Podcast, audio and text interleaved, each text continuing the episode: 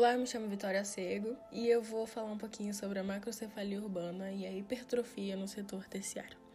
Começando pela macrocefalia, o que é?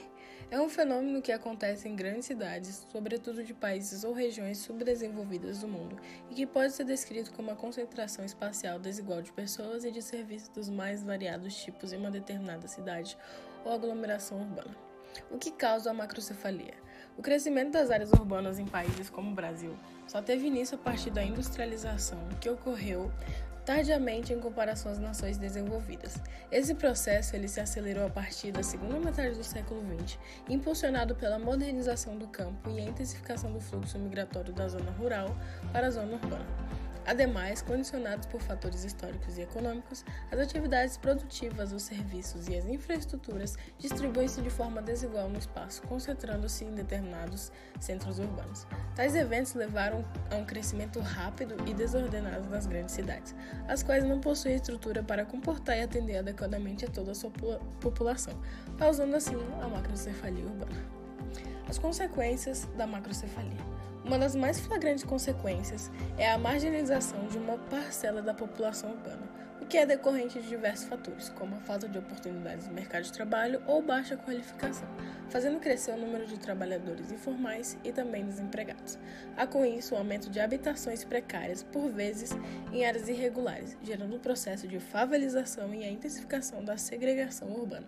Diante desse quadro, ficam evidentes outros problemas infraestruturais, como acesso de serviços básicos como escaneamento, precariedade do transporte público e a falta de uma rede de transporte mais abrangente que promova maior integração entre os diversos pontos das cidades e outras questões ligadas à mobilidade urbana. Milton Santos ele é um dos principais nomes da geografia brasileira e um dos maiores pensadores do país.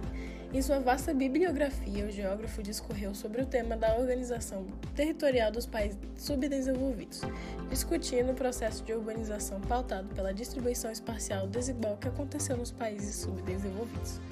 Em uma de suas obras, como Economia Espacial e Por uma Geografia Nova, Santos descreve a macrocefalia urbana como resultado da modernização técnica e da concentração espacial que elas ocasionam em algumas cidades selecionadas.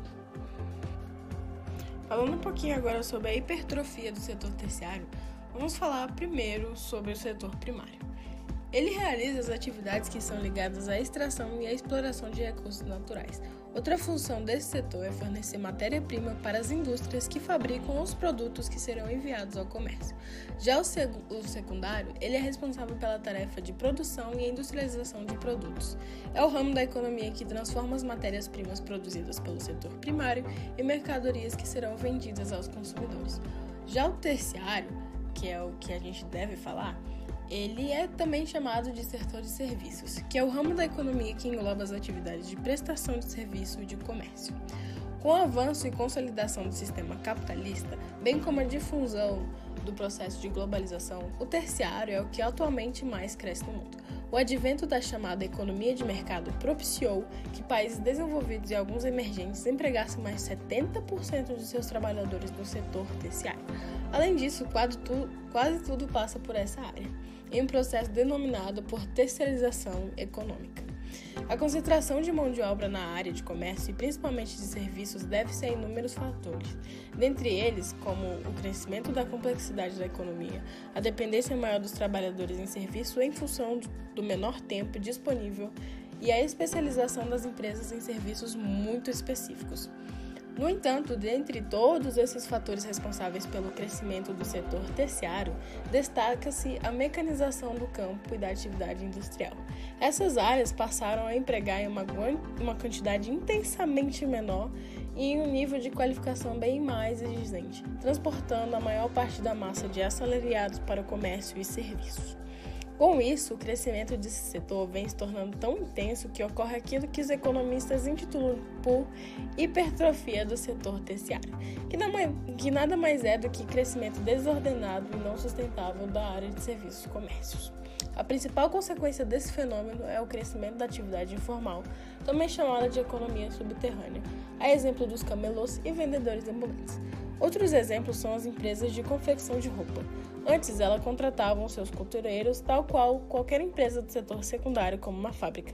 Atualmente, no entanto, A tendência são as chamadas facções, em que o trabalhador produz em casa ou monta sua própria equipe que vende as suas produções a preços baixos para grandes empresas. E foi isso. Obrigado pela atenção e beijinhos.